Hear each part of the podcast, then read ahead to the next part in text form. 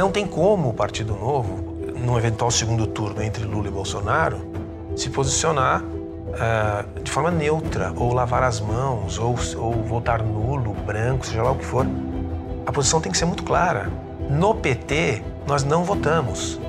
Não acredito nessa coisa de que o cidadão sabe, ele é livre para fazer o que ele quiser. Ele está em condições químicas que ele não tem mais condição de tomar uma decisão. Então tem que ter uma intervenção. Essa intervenção é feita pelo Estado. É uma intervenção organizada. Tira da rua, leva para um lugar, dá banho, dá roupa, etc, etc, etc. E ainda tenta realocar. Esses caras entregaram terra para a gente que está esperando registro na Amazônia há 40 anos. O PT que deveria ter feito isso não fez. Esse governo fez, a ministra foi lá e fez com o INCRA. Entregou a terra para o sujeito poder pedir financiamento no banco e poder produzir alguma coisa, porque até hoje ele estava na subsistência. O PT queria que continuasse na subsistência, votou contra. Eu acho que a única coisa que pode e deve se fazer é ir para as ruas. Político só teme eleitor na rua.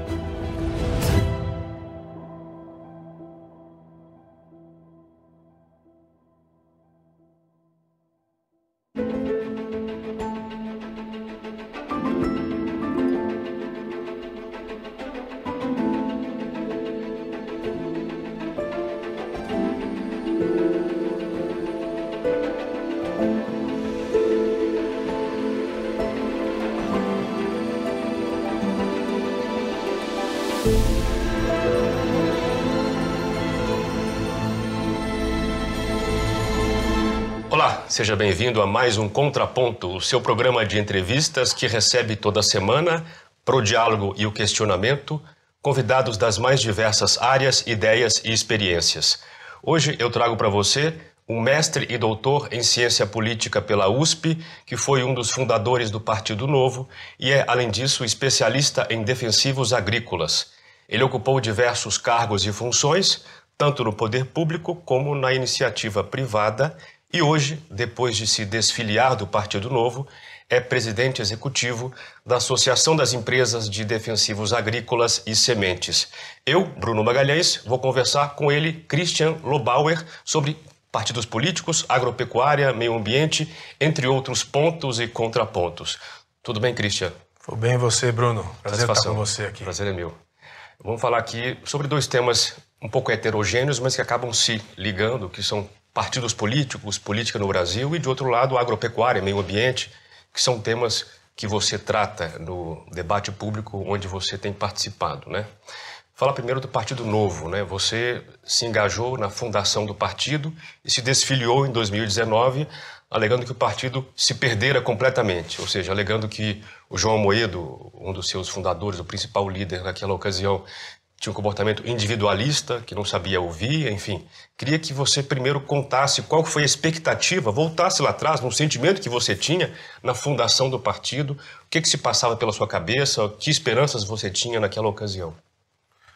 Olha, vou tentar fazer uma longa história curta, porque é quase, são quase 10 anos de dedicação. A gente, eu participei da fundação do partido em fevereiro de 2011. A gente trabalhou intensamente, a gente é um grupo relativamente grande de pessoas para construir e para registrar o partido de uma maneira transparente, que já é um, um desafio fora do, do, comum no Brasil. Todos os partidos que se registraram nesse período fizeram de outras maneiras.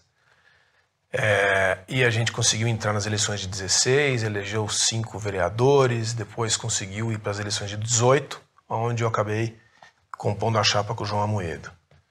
Eu acho que, assim, para resumir, o que aconteceu foi o seguinte: até o final de 2018, nós éramos um projeto ainda. A partir de janeiro de 19, nós nos transformamos em, um, em uma realidade de poder. O governo de Minas Gerais, que foi de forma surpreendente, caiu nas mãos do governador Zema e do Partido Novo, foi uma coisa assim, quase que um presente divino. A gente nunca imaginou que ia ganhar Minas Gerais. Minas, ganhar Minas Gerais é um símbolo muito maior do que, do que só o Estado, é o centro da política brasileira, da história da política. Então, a gente chegou no poder pela porta da frente e fez uma bancada de oito deputados que ganhou liderança.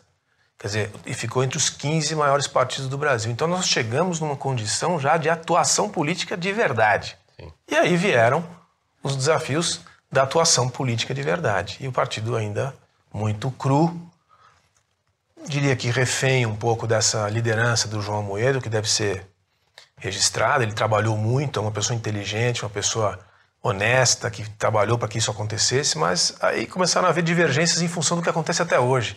Essa bipolarização que caracteriza a política nacional contaminou as estruturas internas do partido, porque para fora, Minas Gerais fez um bom trabalho, continuou fazendo, e a bancada fez um excelente trabalho, continuou fazendo. Mas as estruturas organizacionais do partido se perderam. E aí, eu, quando eu vi que a minha voz não era mais ouvida, eu, eu saí em setembro de 2021, mas voltei em abril desse ano.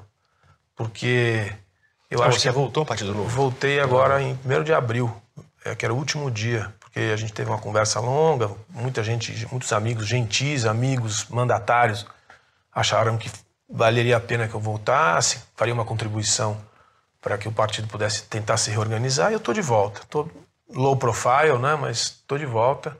Acho que a gente ainda tem uma chance de colocar o partido nos, nos, eixos. Vamos ver o que acontece nessa eleição. A ideia é que o governador Zema seja reeleito, ele tem boas chances, e que a bancada seja aumentada. A gente gostaria que chegasse a pelo menos 11 deputados federais, que é a cláusula de barreira agora na nova lei. Né? Então, isso é o que tem que acontecer para o partido continuar vivo. E aí vai ter que ter um rearranjo grande nas estruturas internas, um debate interno, porque tentar colocar em uma palavra, a gente tem que sair um pouco da adolescência, tem que virar gente grande e, e, seguir um pouco aquela linha de autonomia, de independência, de personalidade política, de agenda de guerrilha que a gente tem e consegue ter, é, e sair um pouco dessa coisa bom mocista, que às vezes acho que atrapalha um pouco a, a sequência e o destino do partido. Quando você se desfiliou há três anos, você disse que sentia falta de espaço para debate lá dentro. Que tipo de debate você queria colocar? Que tipo de ideia que não teve lugar naquela ocasião? Eu acho assim, eu, eu desfiliei em, em, setembro de 2021. Faz, foram seis meses de ausência, mais ou menos, né? Ah, é, é, e o, o problema ali é o seguinte: o partido é pequeno, e as estruturas. Ah, perdão, é que você falou que desde 2019 o partido passava por problemas. Exato. É, sim. É. E, e, eu, na verdade, eu, a gente foi tentando reorganizar as questões internas. Quando eu vi que a minha, minha voz não era mais tão importante, né? se você não está tá satisfeito, se retire. Foi o que eu fiz. Logicamente, em função da história dentro do partido, da liderança, que eu acho que ainda tenho, parcialmente ainda tenho, eu achei que saindo poderia criar um impacto maior do que ficando, que foi o que eu fiz. E eu acho que teve um pouco esse efeito, mas o problema não é esse. O problema é que a gente teve uma divisão no Diretório Nacional de posições em relação a como se posicionar em relação ao governo federal e ao presidente da República. Então o João, individualmente, achou que deveria lutar e pregar o impeachment do presidente, e a bancada não, e o governo de Minas não. E o diretório se dividiu em dois grupos. E eu pertenço ao grupo que acha que essa agenda de impeachment, essa agenda anti-personalista, anti-presidente da República, seja lá quem for, não era a nossa agenda e não deve ser. E isso dividiu até hoje. Hoje ainda há uma certa dificuldade em se alinhar agora nas eleições de 22. E eu tenho dito, e vou dizer aqui com muita tranquilidade, não tem como o Partido Novo, é, no eventual segundo turno entre Lula e Bolsonaro, se posicionar uh, de forma neutra, ou lavar as mãos, ou, ou votar nulo, branco, seja lá o que for. A posição tem que ser muito clara. No PT, nós não votamos, que é a posição que a gente teve em 2018 e que é coerente com tudo que a gente fala, com as ideias que a gente desenvolve. Isso tem que ser, não pode ter dúvida sobre isso. E ainda tem uma certa dúvida sobre isso. Então é um debate que tem que acontecer. E é essas coisas que desestabilizaram o partido. Infelizmente, o problema veio de fora, contaminou a estrutura é, interna e infelizmente a gente perdeu dezenas de algumas dezenas de milhares de, de, de milhares de, de contribuintes. Foram 12 né? mil, parece, 12 mil, um terço dos filiados. Você imagina que em, em, fevereiro de 2020 a gente ia comemorar 50 mil filiados pagantes, voluntários, contribuintes. É, e aí perdeu mais da metade em um ano, a coisa caiu para. chegou a ter um terço. Agora nem sei quanto que tem, mas um baque muito grande. A gente perdeu o apoio de áreas da sociedade importantes, inclusive do agronegócio, que eu conheço bem modestamente, conheço bem, trabalho nisso há um bom tempo. A gente perdeu, a gente tinha simpatia de uma parte importante, pensante do agronegócio, industrial, E perdeu, porque essa agenda de anti-presidente é uma coisa completamente infantil. Primeiro, que não tinha nenhuma chance de acontecer. Segundo, que não era a nossa pauta e nunca foi. E terceiro, que a gente estava num caminho que deveria ser o caminho sempre, que é independência, programa, ideias, né, liberdades. E a gente se perdeu na coisa miúda da, do debate radicalista e Vamos ver, eu tenho esperança que dê para salvar. Tá, então o, o, ponto principal foi esse: foi uma tentativa de se opor ao governo Bolsonaro, foi inclusive pedindo o impeachment dele, e parte do partido queria pelo menos ficar neutra nessa, nessa questão específica. Exatamente. O candidato do Novo, o Luiz Felipe Dávila, qual é a posição dele em relação a um possível apoio ao Bolsonaro no segundo turno? Então, primeiro, o, o, o Luiz tem muito mérito, porque eu não participei da, da, da decisão de convidá-lo, já estava fora naquele momento, mas. É, o Luiz ele tem um perfil conciliador, então já é uma coisa boa, um sujeito calmo, um sujeito que conversa com todo mundo, etc. Ainda, evidentemente, ele é candidato agora, então o papo é primeiro turno, como era em 2018. Primeiro turno, primeiro turno. No segundo turno, vamos ver. Mas eu vejo um debate interno, né, que é essa coisa aí que, ah, vamos anular o voto. Eu acho que se estou dizendo agora e continuo dizendo, é um erro crasso. A gente tem que manter a posição de no, no PT nós não votamos. Se, se, eventualmente o segundo turno for Bolsonaro e Lula, se houver segundo turno, né? Vamos colocar as possibilidades, é, mas é. enfim, parece que é mais ou menos isso que vai acontecer. Eu acho que a posição do Luiz e do partido deveria ser essa. Não, mas a princípio, a princípio a posição dele é um pouco resistente. A, eu, a vejo, eu vejo dúvida. É. Tá. Tá dúvida entre, entre se posicionar como se posicionou o governador Zema, que já se posicionou, inclusive, esses dias. No PT nós não votamos, que, é, que me parece a posição correta. E uma coisa entre, não, entre as duas opções, nós não, não nos alinharemos a ninguém. Não, não existe uma coisa dessa. Bom, você tem conhecimento sobre partidos políticos, história dos partidos. Queria voltar um pouquinho nessa questão teórica para a gente, enfim, fundamentar melhor nossa, nossa conversa aqui. É, filosoficamente, o que, que são partidos políticos? No Brasil temos dificuldade de se identificar com partidos, praticamente os partidos, a grande massa dos partidos são indistintas, enfim, há um certo fisiologismo. O que, que são os partidos políticos, Christian? Bom, os partidos, como diz o nome, são partes, né? vem de parte. Os partidos são agrupamentos de representantes de uma parte da sociedade, de pessoas, grupa, agrupamentos da sociedade que se alinham a um determinado pensamento. Evidentemente que todos os partidos do mundo ocidental democrático, dentro deles também há diferenças de opinião, é natural que seja assim, onde há duas pessoas, há duas opiniões, mas os partidos são e deveriam ser no Brasil também agrupamentos com um mínimo de base ideológica é, que direcionasse as suas decisões para políticas públicas. Isso já deixou de acontecer no Brasil há um bom tempo. Né? Eu diria que, é, para tentar fazer também uma longa história curta, a gente perdeu na história brasileira, depois do período é, autoritário, aquele, aquele amadurecimento que vinha vindo do pré-64. A gente tinha um sistema partidário, por mais, por mais críticas que a gente tenha, o modelo UDN, PSD, PTB e pequenos partidos era um modelo que estava avançando e indo no bom caminho. Ele representava aquela sociedade brasileira de 46 a 64. Sim. Com o bipartidarismo no período autoritário, a gente perdeu a formação e o desenho e o amadurecimento dos partidos que viriam depois. Então, o que aconteceu nos anos 80 com a redemocratização é que tentou se resgatar, tanto as personalidades quanto os partidos foram resgatados daquele momento, mas depois de 20 anos. E a gente teve que passar por essa cooptação permanente que é a política brasileira, no período Sarney, que foi muito marcante, de instabilidade geral. Quando a gente chega em 1990, a gente tem um desmembramento, a, a, a descaracterização da representação partidária. De lá para cá, a gente não conseguiu mais resolver isso.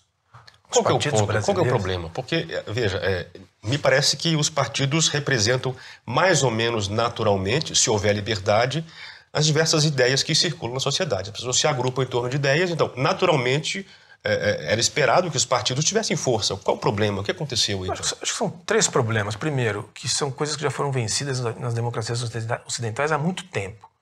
Fidelidade partidária é uma coisa de verdade. Se você não foi eleito por um partido e resolveu mudar de ideia, você perde o mandato. Isso acontece na Alemanha desde 49, para pegar um caso. E na próxima eleição tenta de novo. Então isso é uma coisa óbvia que não acontece no Brasil. Tem as janelas, essas coisas são surreais. Depois você tem o problema do financiamento. Quando você cada vez mais aumenta a possibilidade de ter recurso público para financiar partido, você incentiva é, vira um negócio, né? qualquer um a tentar ter um partido político. E é isso que aconteceu no Brasil. Você tem 34 partidos registrados, 70 na fila e 28 no Congresso. Isso não, isso não tem cabimento. Nem que tivesse 12 faria cabimento. Não existem 12 ideologias. E, e, e o, outro, o outro problema, é, além da fidelidade, é a cláusula de barreira, que também é uma obviedade, que agora está vindo devagarzinho, como tudo no Brasil, muito devagar. A cláusula de barreira, também, para pegar o caso alemão, existe na Constituição Alemã de 49 por causa da crise da década anterior, que foi justamente isso, não tinha cláusula de barreira, entrava qualquer coisa, deu no que deu. Tem que ter pelo menos, hoje lá, 5%, tem que estabelecer uma regra para não ter essa miríade de aventureiros que compõem o que a gente denomina hoje de presidencialismo de coalizão, que é o quê? Essa troca de favores, essa fisiologia permanente em troca de espaço de televisão, em troca de cargo no, no, no governo, no governo federal e cargos, etc. Todo esse modelo está instaurado no Brasil desde a redemocratização. Pode ter vindo do PT, pode ter saído do PT, governo novo, não importa. O sistema está assim. Ele está falido do ponto de vista partidário. A tentativa de se construir o Partido Novo, que está viva, é romper com isso. Tanto que a gente não utiliza dinheiro público. E é criticado, muito criticado por isso, mas assim, é para mostrar que é possível romper primeiro com a questão do financiamento e depois você construir boas, bons quadros políticos com pouco dinheiro e com competência administrativa. Mas é um trabalho de longo, médio e longo prazo, porque quem é responsável por esse regramento é o próprio Congresso Nacional. E aí, regrar contra si mesmo é uma coisa pouco provável de acontecer. Então, é isso que a gente vive e continuará vivendo durante um tempo. Não te parece que a congregação de pessoas em torno de valores, pelo menos de valores, em torno do ex-presidente Lula e do Bolsonaro, é, não indicam dois partidos genuínos aí? Como é que você vê isso? Eu, primeiro, eu vejo que é a primeira vez na história pós-democratização que a gente tem por mais desorganizado e confuso que seja, uma vertente que não seja aquela social-democrata esquerda chique, que é o que a gente conviveu e, viveu praticamente a minha vida, talvez a sua também, é, durante desde sempre, desde os anos 80. É como se fossem polos muito opostos, né? É, e não eram. No fundo, a gente vê que assim a, a ideia do Estado indutor, é, a herança varguista continuou viva. O próprio Fernando Henrique dizia que queria romper com o varguismo e não, não conseguiu. Talvez até fosse autêntica vontade. O fato é que se impõe ainda no Brasil esse modelo e na visão da sociedade de uma forma geral, do empresariado, etc., essa ideia de que é, o Estado indutor vai resolver os problemas do país. E agora a gente tem, ainda que não tenha conseguido no governo Bolsonaro, e deve-se dizer, talvez pela, por causa da pandemia, talvez pelas forças do corporativismo que são muito, muito fortes no Brasil, a gente tem pelo menos o nascimento dessa ideia de que talvez a gente tenha que mudar o modelo. E eu ponho muita fé. Eu não acho que existem dois partidos ainda, porque acho que dos dois lados tem diferenças grandes em agrupamentos, mas é o início de uma maturação. Agora, o miolo, o miolo não vale nada. Não vale nada. Me explique hoje o que é o PMDB. Me explique ah, hoje sim. o que é até o PSDB, o que é o PP, o que é o PL, o que é o PR. Muito difícil de explicar, porque não há explicação. São partidos que transitam ali de acordo com o momento. E eu arrisco dizer, independente do que acontecer nas eleições de 22, esses partidos vão se alinhar a qualquer um dos dois na semana seguinte. Portanto, esse é o sistema brasileiro como se apresenta. E a gente vai ter que ter romper, vai ter que romper com isso em algum momento sem ruptura institucional. Essa é, é a tarefa mais difícil que a sociedade brasileira enfrenta. Como reformular esse modelo partidário de representação sem romper com as instituições. Você acha que o cidadão tem algum papel nesse rompimento? Ele pode fazer alguma coisa ou isso é coisa do Congresso? Eu acho que a única coisa que pode e deve se fazer é ir para as ruas. A única coisa que. Mas pedir o quê? Pedir pela, pela reforma do sistema que é uma coisa quase utópica, mas político só teme eleitor na rua. O que vem acontecendo desde 2013 nas devidas diferenças das manifestações que se acumularam, são o que deve se fazer, o que deve acontecer em democracias hum, que estão amadurecendo. Acho que qualquer outro, outra bandeira de ruptura não é saudável. As pessoas na rua manifestando a sua vontade e concentrando as suas vontades na, no aperfeiçoamento do sistema, que seria a reforma política, exigir né, a reforma política, que é uma coisa que vem sendo feita, usando um termo do nosso tempo, fatiada, o que é, uma, que é um desastre, porque está ficando cada vez pior, é o que deveria acontecer, eu acho, do ponto de vista do cidadão. É difícil pedir para o cidadão brasileiro médio fazer isso quando ele tem que pensar no dia a dia, trabalhar no almoço para conseguir jantar. Mas é o que acho que deveria acontecer para a gente ir no bom caminho. Você parece muito otimista em relação ao potencial do Brasil. Você disse em alguma entrevista que concedeu que se tivermos uma educação de qualidade no Brasil que leve ao empreendedorismo, ninguém segura esse país. O que você quer dizer com isso? Olha, eu, tenho sido sempre muito crítico e até ácido em relação a todos os temas no Brasil, mas isso não significa que eu não acredite nessa, nesse país. Eu tenho talvez uma coisa é, intuitiva é, que me leva a crer que, ao contrário de muitos dos nossos vizinhos ou de países que teriam potencial e, não, e, e tem outros problemas, por exemplo, a Índia ou, ou, ou a África do Sul, países em desenvolvimento com um perfil mais ou menos parecido com o Brasil, eu acho que o Brasil tem algumas características que garantirão um, um futuro não rico. Esse país não fica mais rico, mas melhor. Como ele não fica, fica mais rico porque ele, ele não tem mais tempo demográfico para ficar rico. O último espaço de crescimento demográfico, é, de gente mais jovem chegando, é agora, nos próximos 15 anos. Em outras palavras, o crescimento vegetativo brasileiro para em 2030. Morre um, nasce um. Em 2050, esse país vai ter 65 milhões de brasileiros acima de 65 anos. É um problema demográfico a gente vai ter que, em algum momento, isso é um tema que pouco se fala, importar trabalho. Nós vamos ter que pensar em imigração. E não vai ser da Itália nem da Alemanha, como foi no século XIX.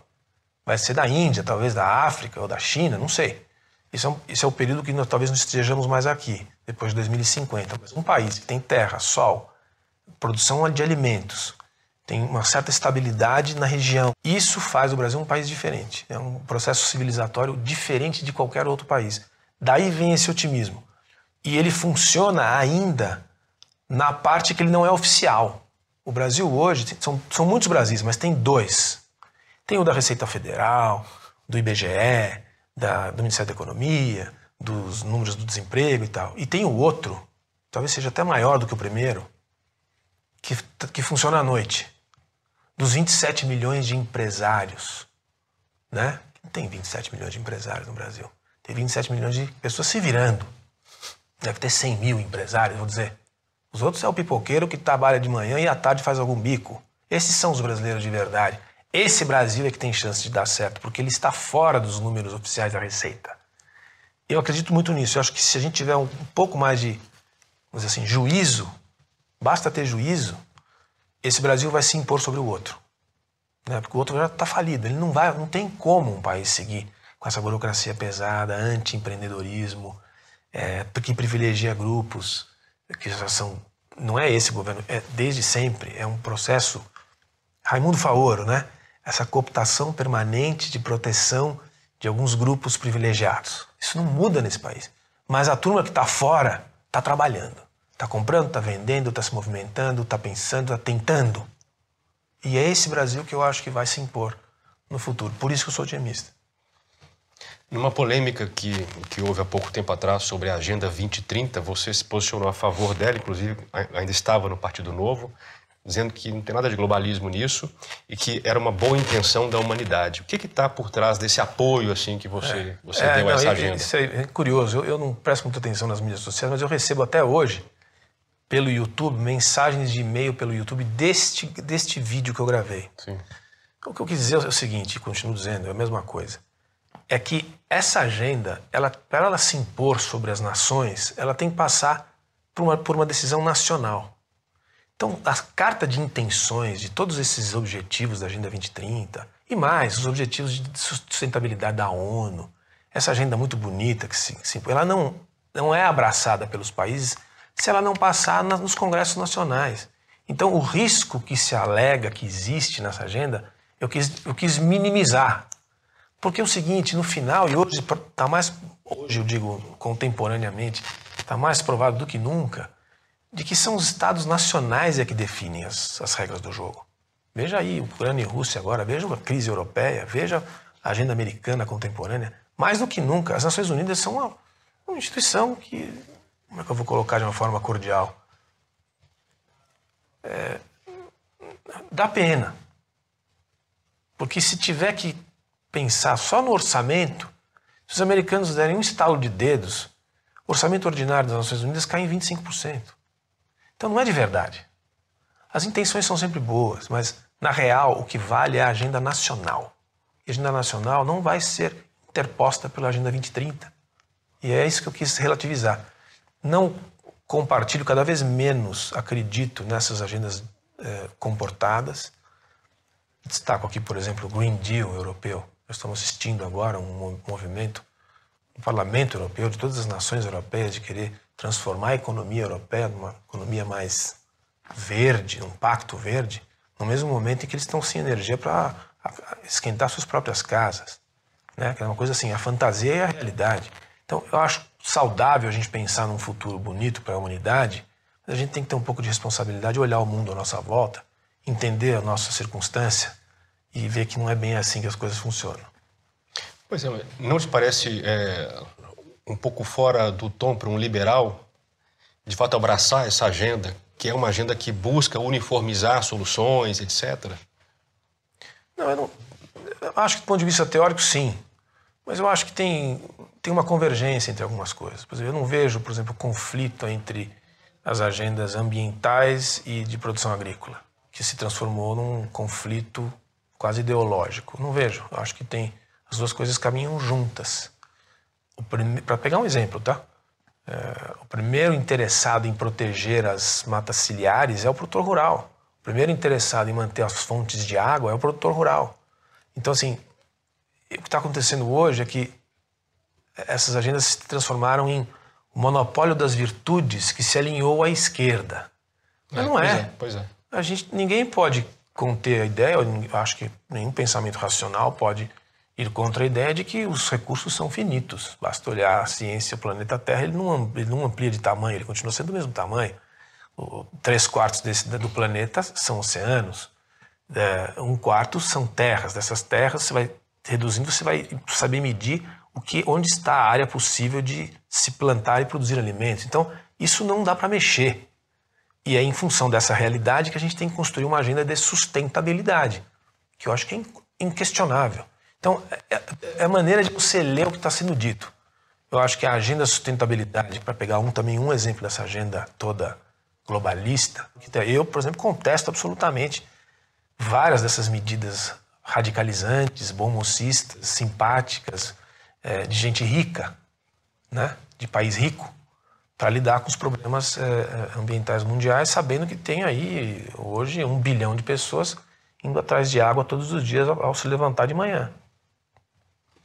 Bom, há uma certa má vontade dos conservadores em geral com os liberais em, em alguns pontos. Eu faço menção a um ponto é, eu ouvi você falar sobre isso, é, em especial na questão do aborto e das drogas, por exemplo. Uh, os liberais em geral, não sei se é, é, completamente a sua ideia, genuinamente falando, a ideia é que, bom, são temas que devem ser deixados é, ao alvitre do indivíduo. Se vai abortar ou se não vai abortar, quem decide é a mulher, a droga que se vai usar ou não vai usar, quem decide é o próprio usuário. Não te parece que esses dois temas especificamente, eles extrapolam um pouco o limite do indivíduo e, por esse motivo, exigiriam que o Estado se preocupasse com eles? Eu acho que esses são esses dois temas, as, o aborto e as drogas, eles, para iniciar o raciocínio, eles ocupam um espaço muito maior do que deveriam quando se trata de política, políticas públicas, desenvolvimento, etc. Eles são usados muitas vezes para eh, jogar areia nos olhos do, do cidadão interessado no, nas suas circunstâncias. Sim. De qualquer maneira, é uma realidade, a gente tem que lidar com elas. Então, assim, E é um, esse debate conservadorismo e liberalismo, ele é saudável, mas às vezes ele extrapola uma coisa parecida com a esquerda, gasta muito tempo com temas que talvez não fossem tão relevantes para aquilo que é essencial, que me parece essencial, que é o desenvolvimento. É, perdem a chance de pegar o que é comum, né? Exato. É uma coisa meio que um desgaste meio sem, sem muita razão de ser, talvez. É uma questão de opinião. E, eu fico com a ideia de que, é, para ficar com, pra começar pelas drogas, que é mais fácil, eu acho que as drogas leves deveriam ser é, liberadas. A maconha, por exemplo, devia ser liberada. Opinião pessoal, tá? E acho que as drogas pesadas, que são aquelas que têm um efeito muito. Uh, heroína, têm que ser proibidas e têm que ser controladas. Hum. Então, tem que entrar no detalhe para definir Entendi, uma política. Né? Também acho que, por exemplo, um ambiente como a Cracolândia tem que sofrer uma intervenção. Não acredito nessa coisa de que o cidadão sabe, ele é livre para fazer o que ele quiser, ele está em condições químicas que ele não tem mais condição de tomar uma decisão. Então tem que ter uma intervenção. Essa intervenção é feita pelo Estado. Mas é uma intervenção organizada. Tira da rua, leva para um lugar, dá banho, dá roupa, etc, etc, etc, e ainda tenta realocar. Tem um custo para a sociedade, é o contribuinte que vai pagar, mas eu acho que o benefício geral é positivo. Portanto, é uma coisa meio antiliberal. Sim. Mas é necessária, na minha percepção. Na coisa do aborto, eu acho mais complicado. Eu, eu, acho que a lei brasileira hoje é boa. Se eu fosse responder em uma linha, assim, a lei hoje é boa. Ela, ela impede, ela permite o aborto para crianças anencefálicas, né, sem, com dificuldade na formação embrionária, com perigo para a saúde da mãe. Por permitido. É, e as outras não são. Mas eu sou simpático ao debate em relação à decisão da mãe. Né? E do pai, do pai também, mas da mãe. Eu acho que deveria ter um debate mais aprofundado. Mas hoje, se fosse optar como homem público, acho que a lei brasileira é adequada. Perfeito. Vamos falar sobre o agronegócio. Você preside hoje uma associação que cuida desse assunto, né? Enfim, você, você disse, vou abrir aspas aqui para uma frase sua, é a tecnologia na agricultura que irá impulsionar a indústria, a universidade no Brasil. Tudo pode ser reeditado através da tecnologia na produção de alimentos. Queria entender um pouco essa visão sua. Então, ah, você me dá a oportunidade interessante de, na introdução, você disse, é, nós vamos falar de duas coisas diferentes, são realmente mundos diferentes, a política e a agricultura, mas no fundo eu sempre transitei nesse miolo, porque as políticas públicas para a produção de alimento, para o mundo agrícola e agroindustrial, são muito políticas, como qualquer outro setor. Então é, é esse ambiente onde eu me encontro hoje. Eu passei pela indústria de proteína animal, depois de suco de laranja, depois tive um período numa multinacional, sempre na área de governo, cuidando de governo. Então, esse universo me, é, é, bem familiar para mim. O que eu quero dizer aí, e hoje na, na, entidade que eu dirijo, que é uma entidade que, de insumos agrícolas, nós estamos aqui defensivo agrícola, biodefensivo e sementes, e na parte de sementes a biotecnologia, que me parece uma das mais interessantes fronteiras do conhecimento humano hoje, para o Brasil em particular, uma oportunidade inédita. Significa o seguinte: a agricultura, a produção de alimentos no Brasil passou, e no mundo, mas no Brasil em particular, passou por uma revolução nos últimos 40 anos em função de vários fatores, mas entre eles foi o investimento em tecnologia no campo. E entre os principais investimentos, a semente mais produtiva, a defesa vegetal mais eficiente, ou seja, a planta chegar ao máximo daquilo que ela é capaz de produzir. Um pé de soja, um pé de milho, um pé de laranja, um pé de café, é, cana-de-açúcar, investimento na planta, na defesa da planta, da vida e da capacidade da planta de produzir alimento, é uma das coisas mais extraordinárias que aconteceram nos últimos tempos. E isso não é entendido pela maioria das pessoas. O Brasil, que era um importador de alimentos há 40 anos atrás, importava arroz, importava feijão. Hoje ele é exportador para mais de 800 milhões de pessoas no mundo. E isso aconteceu porque o brasileiro é trabalhador, porque houveram políticas públicas inteligentes, inclusive não intervencionistas, mercado na veia, porque é uma, é uma cadeia exportadora e que trouxe muito recurso para o país, porque tem gente inteligente, tem pesquisa e tem tecnologia. É isso que eu quis dizer. E assim será. Hoje nós estamos falando em intervenção nos genes e no DNA das plantas, edição gênica. Você fazer com que um pé de arroz aguente ficar 15 dias debaixo d'água e não morrer. Imagina o que isso significa, isso é fato. O que isso significa para as populações carentes e famintas da Ásia. Você ter arroz que aguenta as monções. As monções chegam ali no Bangladesh, no, no, no Golfo, na Índia e tal, e arrasavam as plantações de arroz e as pessoas ficavam famintas. A genética fez com que a planta resistisse as, as chuvas e hoje continue produzindo. Isso vale para estresse hídrico, isso vale para várias outras uh, intempéries que a natureza traz e que o trabalho científico na, na genética faz com que a produção de alimentos seja possível. Mas isso é técnica feita no Brasil? Isso é feito no mundo inteiro e no Brasil em particular, principalmente quando se trata de biodefensivos, ou seja, as empresas mais interessantes de biodefensivo, ou seja, microorganismos que atacam microorganismos. Seja, pulverizar uma plantação com bactérias para que elas ataquem um fungo. Isso tem que ser feito na agricultura tropical. Então, pode até ser feita a pesquisa na Suíça, na Alemanha, nos Estados Unidos, ela tem que ser praticada aqui, que é a única agricultura tropical. Então, tem muitas empresas novas, é, startups surgindo aí nessa matéria. E na matéria de biotech, também é uma. Muitos laboratórios mais avançados do mundo não estão aqui, mas já tem coisa grande aqui. Recentemente se, se inaugurou em Petrolina o maior instituto de pesquisa em soja e milho, sementes, em Petrolina, por uma empresa importante da, desse ambiente, porque aqui tem que se fazer os cruzamentos sistemáticos de semente e teste em campos na região árida, semiárida, para conseguir atingir aquela semente mais preciosa que vai germinar e produzir o máximo naquela região e no ambiente agrícola tropical. Então tem que ser feito aqui. Então isso é uma oportunidade. Se eu tivesse 20 anos hoje, eu estudar essa matéria. Porque não é só a genética em si, é todo o universo de produção de alimentos que é a vocação brasileira. E muito além de produzir commodity, o pessoal fala: ah, o Brasil é uma fazendão, produzindo soja e milho para pouca gente, só para rico. Não é disso que nós estamos falando, nós estamos falando de uma geração inteira. Tem oportunidades abertas que não vai ter em outro lugar. Para administrar, para usar equipamento novo, para fazer agricultura de precisão, é, é, é espaço para engenheiro, é espaço para administrador, é espaço para agrônomo, para veterinário, para todo mundo. Vamos sair dessa historinha aí de formar um monte de advogado em universidade meia boca, que o PT criou essa política horrorosa que arruinou a educação brasileira, cheio de advogado analfabeto, formado em universidades privadas que não existiam e não existem mais.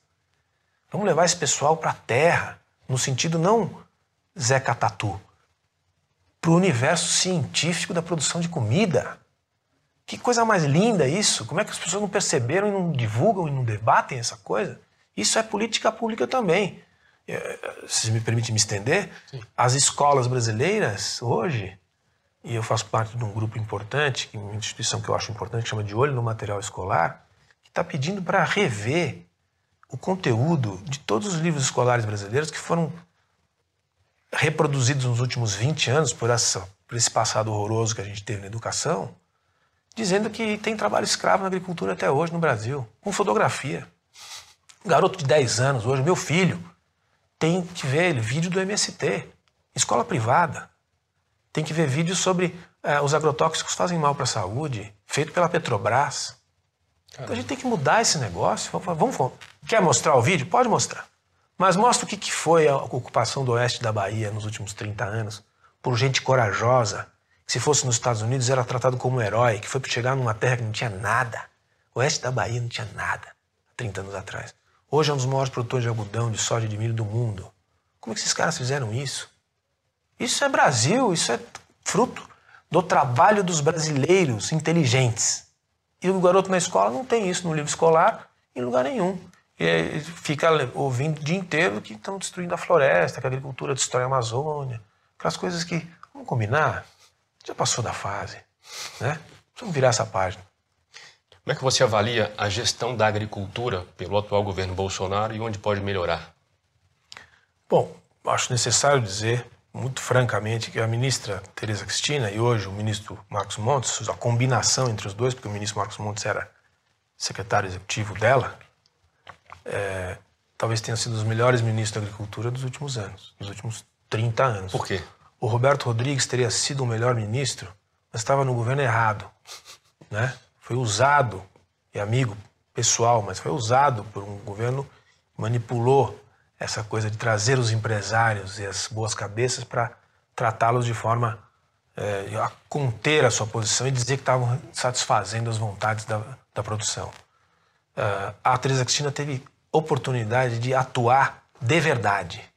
E a atuação dela, primeiro que é uma política de qualidade, ela não é só conhecedora da matéria. Ela é produtora rural, foi secretária de Estado de Mato Grosso do Sul, conhece a, a administração da agricultura e foi ministra como boa política, porque era deputada e líder da frente parlamentar. Então ela tem um perfil muito raro. Mas a coragem que o presidente teve de colocá-la lá foi muito importante, porque ela conseguiu tratar todas as áreas da agricultura com muita habilidade. Olha a performance, olha os números do Brasil nos últimos quatro anos, as políticas públicas todas vitoriosas, de financiamento, de parte sanitária, uh, para todas as áreas, a proteína animal, inclusive, que não é só para os grãos. Então, assim, regularização da terra.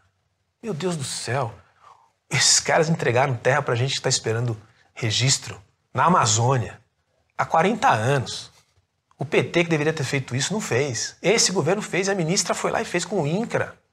Entregou a terra para o sujeito poder pedir financiamento no banco e poder produzir alguma coisa, porque até hoje ele estava na subsistência. O PT queria que continuasse a subsistência, votou contra. Então, assim, para dar um exemplo, são vários exemplos. Muitas coisas a ministra fez. Muito bom a performance, talvez a melhor performance dos últimos 30 anos. É, e, e, acho que tem a chance de. deveria continuar no mesmo caminho. É, eu, eu, realmente prego e rezo para que a gente tivesse uma sequência desse trabalho, mesma competência, porque o Ministério da Agricultura deveria ser um dos mais importantes ministérios do Brasil, e não é. Por vista político, não é muita gente que procura, porque o orçamento é baixo, o trabalho é, é grande, e para o político profissional não dá muito status. Tem que enfrentar bandeiras difíceis, mais, ainda mais com esse mundo maluco aí da agenda ambiental, etc. Então, enfim, acho que foi um, um excelente, uma excelente performance da ministra Tereza. Bom, parte da imprensa brasileira e os partidos de esquerda não gostam muito de exaltar as qualidades do Brasil. E a gente vive, em geral, ouvindo essa música, né? Ou seja, qualquer elogio que se faz ao Brasil é, é, é, visto como exagero, é visto como algo que tem uma segunda intenção. A questão é, dizer que o Brasil é celeiro do mundo é ufanismo ou tem algum pé na verdade? Olha, você me dá a oportunidade de dizer uma coisa muito que eu acho muito importante. Primeiro, indo pelo celeiro do mundo. A gente tem que deixar esse ufanismo bobo, né? A gente tem um pouco essa coisa. Como o Brasil nunca faz, nunca faz nada é. direito e tal, quando ele acerta ele fica ah, e tal. Precisamos cuidar dessa coisa cultural, né? Mas, inevitavelmente, e, e, e os fatos e dados demonstram, é uma performance extraordinária o que tem acontecido, o que acontece na agricultura e na produção de alimentos. E é fato que a gente exporta comida para mais de 150 países. Então isso não acontecia há 40 anos atrás. Então a gente tem que se orgulhar disso, tem muita coisa para fazer. Não são os 4 milhões de, de, propriedades rurais, 5 milhões de propriedades rurais, varia um pouco o número aí, 5 milhões de propriedades rurais que usufruem da mesma capacidade de produção, aliás, é uma minoria, em torno de um milhão de propriedades estão produzindo alguma coisa, 400 mil estão no jogo do, de ganhar dinheiro, em 5 milhões, e 50 mil em propriedades realmente são as grandes produtoras de riqueza do país. 50, 50 mil, mil? Em uh, ah, 5 milhões, para arredondar números. É uma minoria. Então a gente tem que expandir esses 50 mil à medida que a coisa vai uh, uh, progredindo. Então, acho que tem o fanismo, mas temos que conter um pouco essa coisa, mas acho que a gente tem que se orgulhar sim. E aí você toca no ponto, acho que é um dos mais importantes hoje em dia. O Brasil, os problemas brasileiros são criados 95% pelos próprios brasileiros. Começar, não vem de fora.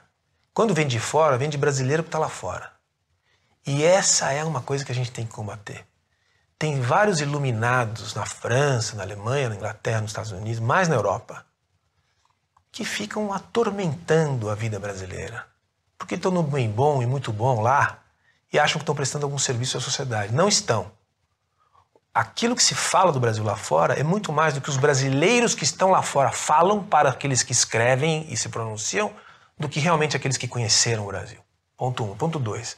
Isso acontece, na minha modesta opinião, porque existe um processo de formação de corporação como qualquer outro no mundo, desde a Conferência de Estocolmo, em 72, e a Conferência do Rio em 92, expandiu-se no mundo inteiro uma quantidade enorme de instituições, organizações não governamentais, think tanks, com bilhões de recursos privados e públicos, de gente que até uma parte é bem intencionada, que construíram uma corporação de gente rica que quer salvar o planeta. Eu também quero salvar o planeta.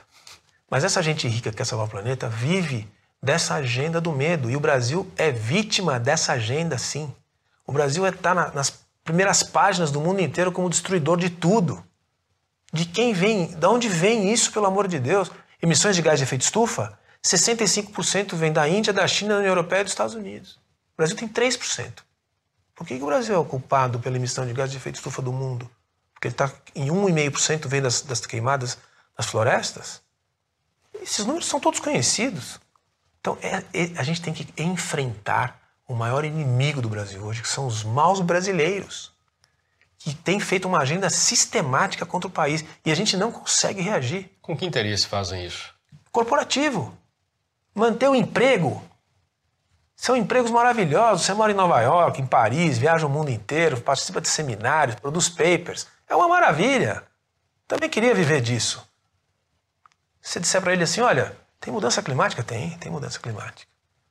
Mas o mundo não vai acabar amanhã. Tem outra coisa também.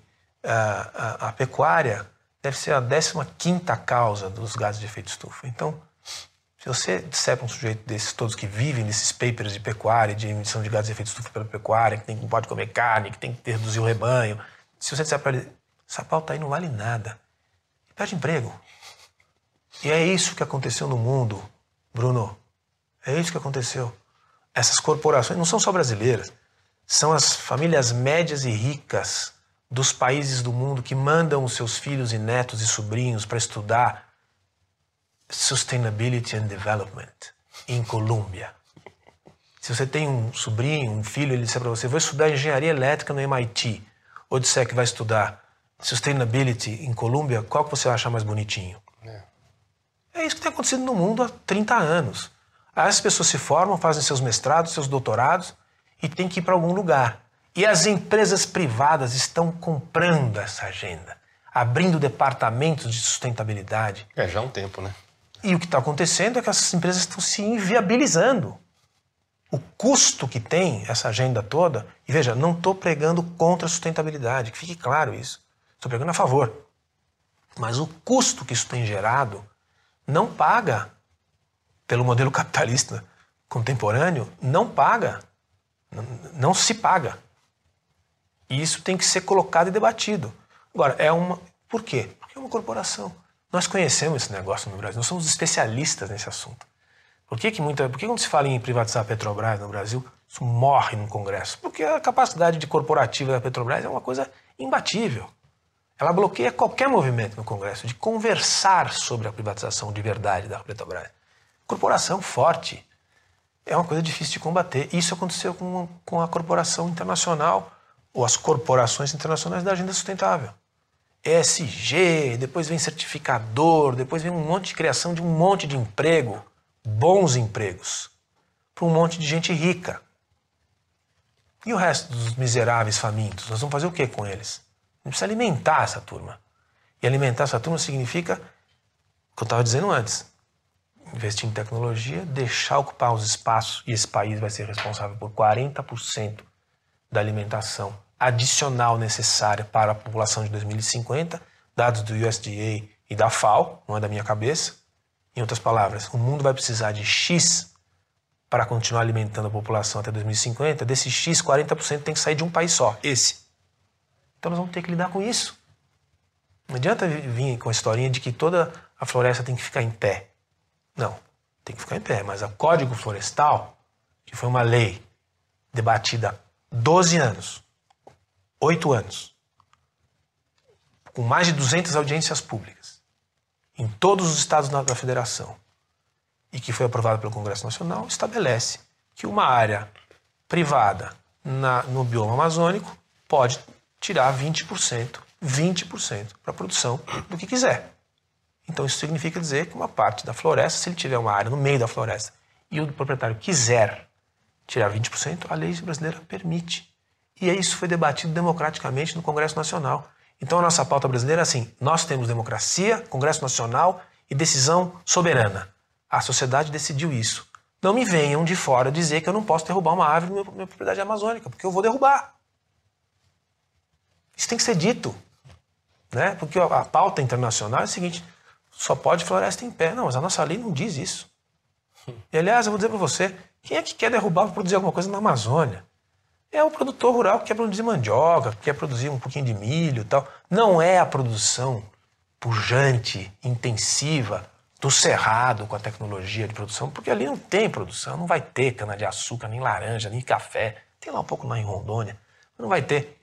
A produção é do cerrado. Então, vamos ensinar geografia para a turma, né? Bom, um outro inimigo que é eleito constantemente nesse assunto são os agrotóxicos. Aliás, tem uma diferença entre agrotóxico e defensor agrícola ou, ou é só dois termos com conotações diferentes? Como é que é isso?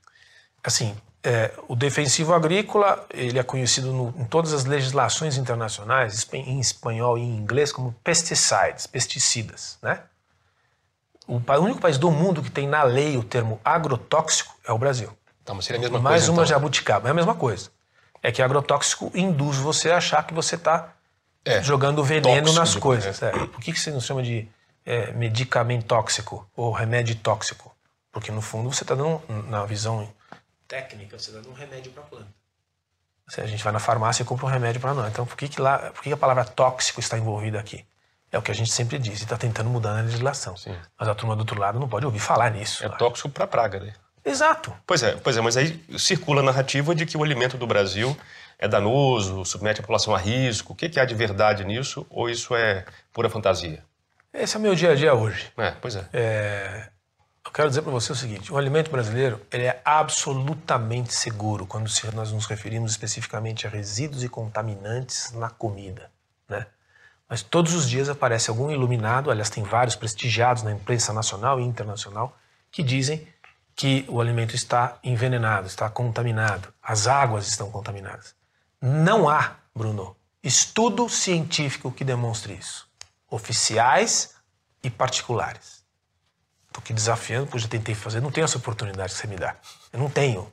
Eu não sou convidado para falar. Quando eu vou debater, eles não vão. Eles não aguentam 15 minutos de conversa. Não existe. Estudos do, da Fiocruz, do IDEC, da Brasco, todos sem metodologia, sem ciência, em 15 minutos demole-se aqueles estudos. O que existe no Brasil é um sistema regulatório duríssimo, uma instituição prestigiada no mundo inteiro que se chama Anvisa. Ela é que aprova produtos de defesa vegetal, assim como aprova alimentos, aprova remédios, aprova medicamentos, vários, eh, vários outros produtos que podem ter perigo para a saúde humana. A Anvisa é duríssima com toda a indústria. Ela é reconhecida no mundo por isso. Aliás, no período petista, ela ainda era mais dura ainda porque ela não aprovava moléculas novas por ideologia. Eu vivi isso. Eu vi. Não estou que me descontaram. Eu vi como acontecia. Hoje, não é mais assim. Então, assim, para você aprovar uma molécula nova nesse país, é difícil. Mais difícil do que outros países do mundo que são rigorosos. Então, não tem esse negócio. O que tem, e que deve ser sempre discutido, é se o produtor rural utiliza de forma responsável. E esse é um desafio brasileiro, que é um país muito grande. Muitos produtores rurais não têm ah, aquela, aquela sofisticação que deveriam ter, então podem usar de forma irregular. Mesmo assim, 99,3% dos alimentos nesse país estão dentro das especificações, com estudos da Anvisa e do Ministério da Agricultura, com metodologia igual à da União Europeia. Isso, tu tem todos esses dados, poderia gastar um programa inteiro com você. Então, o alimento brasileiro é absolutamente seguro. Tem problemas? Tem, por exemplo, esse país aqui recebe quase um bilhão de dólares por ano de contrabando. E aí entra produto que não é aprovado no Brasil, mas que não geraria nenhum problema, também entra produtos que a gente desconhece. E aí o Ministério Público poderia ser nosso parceiro. E não é. O Ministério Público, por exemplo, tem um grupo lá, que no Rio Grande do Sul, que, que de forma voluntária desenvolveu uma campanha que chama Agrotóxico Mata. E trabalha sistematicamente contra a indústria. Eu fico me perguntando, como é que isso pode acontecer? Isso acontece em algum outro país do mundo? Né? Pega o dinheiro público, faz campanha contra uma indústria e não apresenta os dados, não põe na mesa. Sem base científica. Então é uma discussão assim, e olha, quando tudo é ciência, que é o que está acontecendo no mundo hoje, nada é ciência. O que, que é ciência? Ciência é método, repetição, comprovação, amostragem, é uma combinação de coisas para você dizer este estudo é científico. Se não for assim, é o mundo das, das crenças. Né? E nós estamos no mundo das crenças nessa conversa. O Brasil é um país que produz alimento. Se não fosse assim, como é que a gente consegue exportar soja, milho, café, açúcar, suco de laranja para mais de 150 países? Esses países são todos idiotas, eles compram produtos nossos envenenados, eles não fazem teste nos produtos que a gente exporta. São argumentos que parecem bastante simples, mas o, o mainstream, de novo, a percepção social, a urbanoide, a, a aversão, essa, as agendas se encontram. Essa coisa de você salvar o planeta, de você que, querer confortar o seu coração, você está fazendo alguma coisa de bem para as pessoas, salvando vidas, é uma agenda ideológica. E nela, no coração dela, tem a luta contra o veneno no alimento. Não se sustenta, mas é o que está na compreensão coletiva. Você mencionou o contrabando. É contrabando de alimentos? Como é que é isso? Não, é de, de, de produtos. Ah, tá. é, então, é, produtos que vêm da China, tá, tá. da Índia, atravessam ali a fronteira do Chile, da Argentina, do Paraguai, da Bolívia e entram no universo brasileiro. É um mundo criminoso, assim como cigarro, combustível, é, armas, drogas. Claro. É, também tem uma, um crescente é, é, contravenção com produtos é, de defesa vegetal, infelizmente, porque são caros e são demandados por esse país como poucos, né? Você deve ter ouvido falar que o Brasil é campeão mundial de uso de, de, de, de defensivos ou de agrotóxicos. Sim. E é mesmo. Sabe por que, que ele é? Importante também usar essa oportunidade para explicar. Porque ele tem duas ou três safras por ano. Sabe quem tem duas safras? Ninguém tem. Os americanos, os europeus, os ucranianos, os russos, os sul-africanos, os australianos, os argentinos têm uma safra por ano. Nós temos duas ou três, porque aqui não tem neve, aqui não tem inverno. Então a gente, eles pegam o volume de uso e põem o Brasil lá na ponta. É quase que uma fé. Se você fizer a comparação por uso por hectare ou por tonelada de alimento produzido, o Brasil já cai para sétimo e décimo terceiro lugar.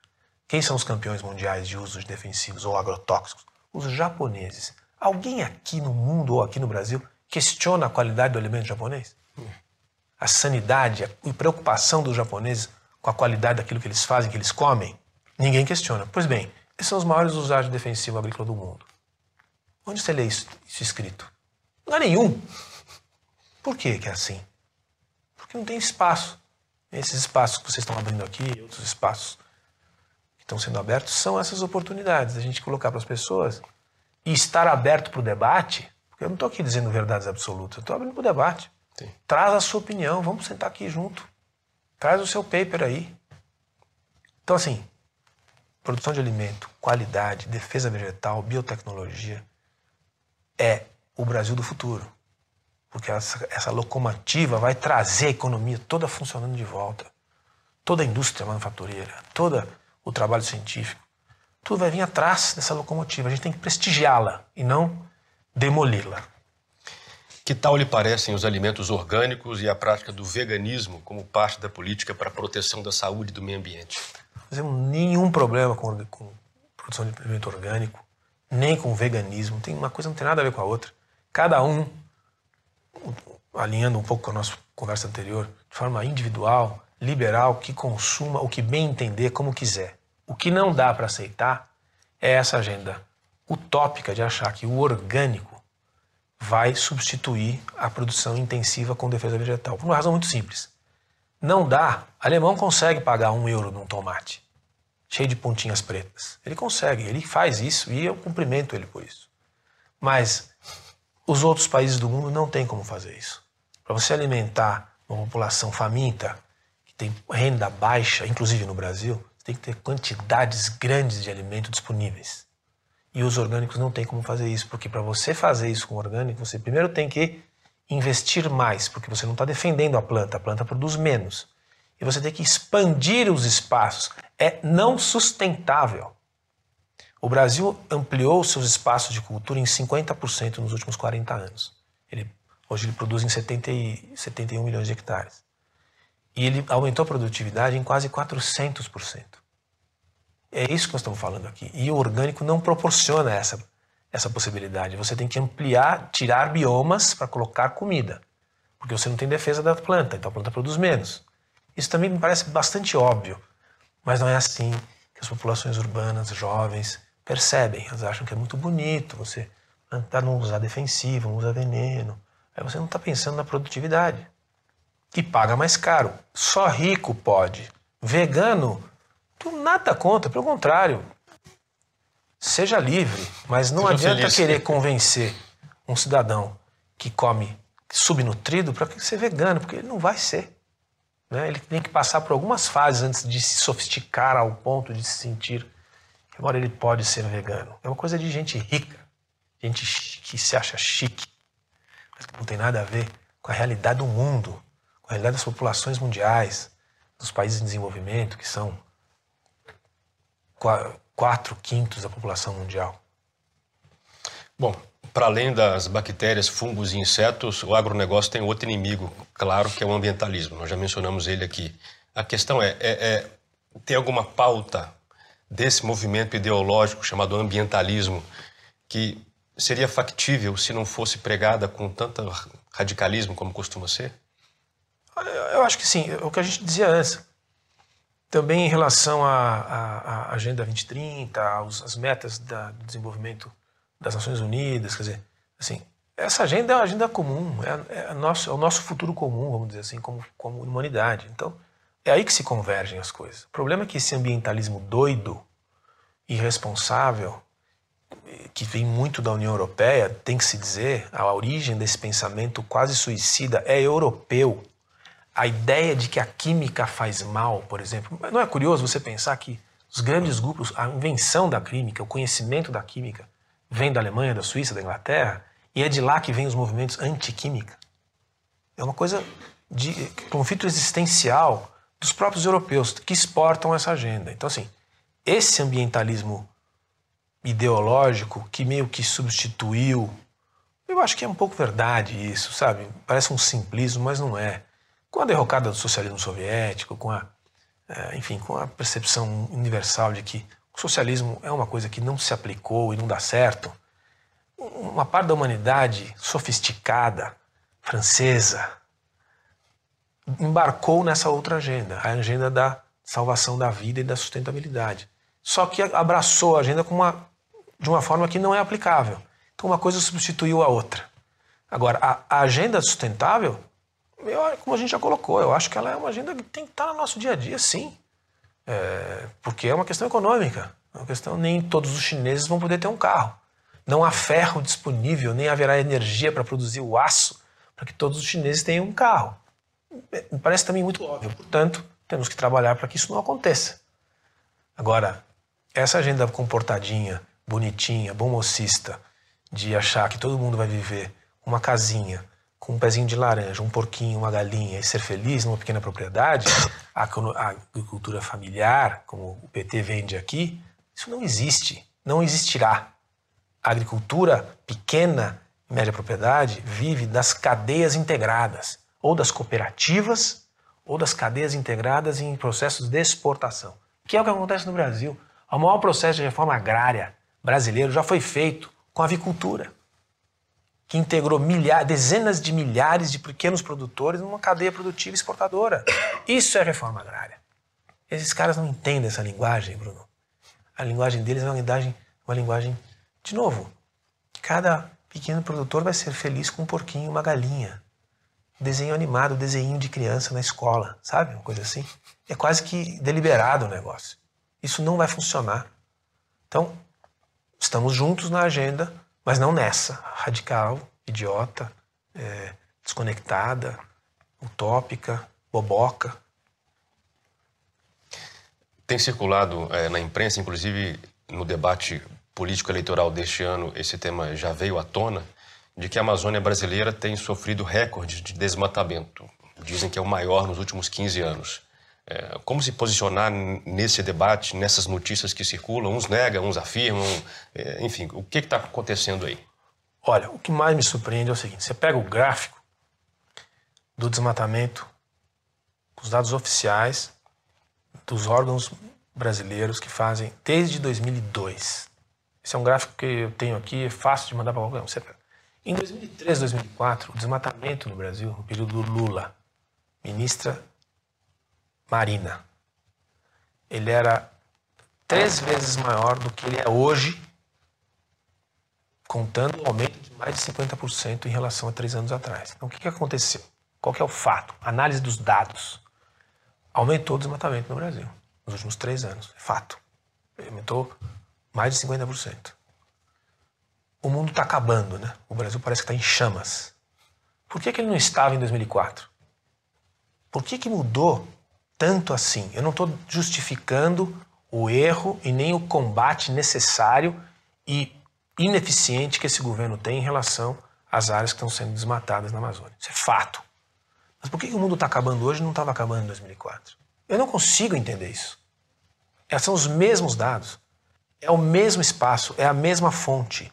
O pessoal começa a contar, põe corta o gráfico em 2010 e aí realmente o gráfico faz uma curva para cima. Mas você puxa alguns anos para trás, era três vezes maior o desmatamento no Brasil em 2004, quando a Marina era ministra. Dizer, bom, mas a Marina entrou e ajudou a desmatar. Fato. Realmente, o governo fez uma série de ações que reduziram o desmatamento. É mérito do governo anterior. Mas por que, que o mundo está acabando hoje? Por que, que o ministro Ricardo Salles é um demônio em função desse. Eu não entendo. Quer dizer, eu entendo. A conversa não é de verdade. Qual é o problema brasileiro? Fato. Nós temos um problema de crime. Exportação de madeira ilegal, garimpo, grilagem, é, e o garimpo para vários produtos, né? Que é, um, é é um processo muito difícil de controlar. O governo tem sido ineficiente? Tem sido ineficiente. Ele tem sido condescendente? Não creio. É difícil tratar desse assunto. Ele está tratando esse assunto com talvez com, com, com displicência. Mas a Amazônia não está em chamas, como se, aparece, se colocam nas primeiras páginas de todos os jornais do mundo. Não é isso que está acontecendo. Nós temos um problema a resolver. Outro fato: 66% da, do país, dos biomas brasileiros, 66%, está exatamente como era quando Pedro Álvares Cabral aqui chegou. Qual o país que tem isso? Isso não justifica o problema, tá? Sim. Eu acho que tem que colocar as coisas em proporção. Qual é o país que tem essa proporção? Qual é o país do mundo que tem 7,8% do território usado para agricultura? Sabe qual é a média europeia? Acima de 55%. Nós temos 7,8% apenas. 7,8%. Dá para dobrar. Tem 90 milhões de hectares no Brasil. Hoje a gente usa 71. Tem 90 milhões de hectares de pastagens e terras degradadas, em função da história, que podem ser convertidas em agricultura sem encostar em nenhum bioma. Dá para dobrar. Onde você vê escrito isso? Então é, um, é, uma conversa que não é de verdade. A gente tem que colocar os problemas. Temos grandes problemas. O país é grande, o país é complicado. O, o Estado brasileiro não controla aquilo ali. Existe um mercado internacional para essa madeira. Essa madeira ilegal não é vendida para os brasileiros. Esse, esse garimpo também não é vendido para os brasileiros. Então, Vamos combinar aqui, a cocaína produzida na América do Sul não é vendida para os colombianos nem para os bolivianos. Então é uma, um processo mais ou menos semelhante. Não adianta jogar o problema para os outros, o problema é nosso. Como é que a gente tem que lidar com ele? Nós temos um problema para resolver. Temos um problema para resolver, sério. Temos que investir mais em combate, colocar. É, é, é, tanto investimento tem que ser feito, porque é infraestrutura, é gente, é arma, é tecnologia, não é uma coisa simples de fazer. Agora, o mercado é poderoso, né? O mercado é que comanda. Quem é que compra tudo isso? Então, acho que essa que é a conversa de verdade. Agora, ir para a Europa e ficar ouvindo o que a gente ouve é, é quase desleal. Bom, estamos chegando ao fim da entrevista. Queria que você compartilhasse com, com o público um aprendizado que você teve nesse processo de temporária desfiliação do, do Novo. Enfim, nessa divergência que surgiu, você saiu, e agora voltou, disse que está low profile, mas eu acho que algum aprendizado a gente pode tirar disso aí. O que, que você aprendeu com isso? Eu aprendi uma coisa é, importante que a gente é, comentou no começo da conversa, que o sistema partidário brasileiro realmente está falido. Porque ao sair do novo, eu fui conversar com pessoas, lideranças partidárias, com quem eu já, já tenho uma, um conhecimento construído nos últimos 25 anos, gente que eu respeito muito, que está em outros partidos figuras políticas que são que eu considero boas. O Brasil não tem só coisa ruim, não. A maioria talvez seja não tão boa, mas existem políticos bons no Brasil que estão em outros partidos. E eu fui notar, fui transitar nesse ambiente, conversar, etc. E acho muito pouco provável que esses partidos tenham algum futuro, sabe? Os que eu fui conversar. é um modelo que não dá para transformar de dentro. Então, por isso que eu voltei. Eu ainda tenho esperança da minha contribuição para um projeto que já é realidade, deu certo e que pode ainda se transformar numa alternativa. É, eu acho que o governo de Minas vai ter muita importância nesse, nisso que eu estou dizendo. Se o governador Zema for reeleito, acho que vai ser, a gente vai poder investir muito naquilo que se fez em Minas Gerais. E a gente pode gastar um programa inteiro, se você quiser, falando o que era Minas Gerais e o que é hoje. Porque foi a administração anterior do Pimentel que ele pegou. E depois ele pegou Brumadinho e depois ele pegou Covid, é, ou, ou pandemia. Quer dizer, quem consegue pegar um Estado daquele jeito e fazer o que fez, é uma bandeira, é um símbolo de que as coisas podem dar certo no Brasil do ponto de vista político. E é no Partido Novo. Então, esse é o aprendizado que eu trago. Eu acho que a gente tem que insistir na ideia que a gente tinha lá atrás, porque os outros agremiações, com todo respeito a todas as pessoas e as entidades, acho que está muito difícil de você mudar. O vício já é muito, muito grande. Tá bom, Christian, muito obrigado. Obrigado pelo papo. Prazer. Forte abraço. Obrigado. E a você que chegou até aqui, muito obrigado pela sua audiência. Espero que tenha gostado da conversa. Vejo você no próximo Contraponto.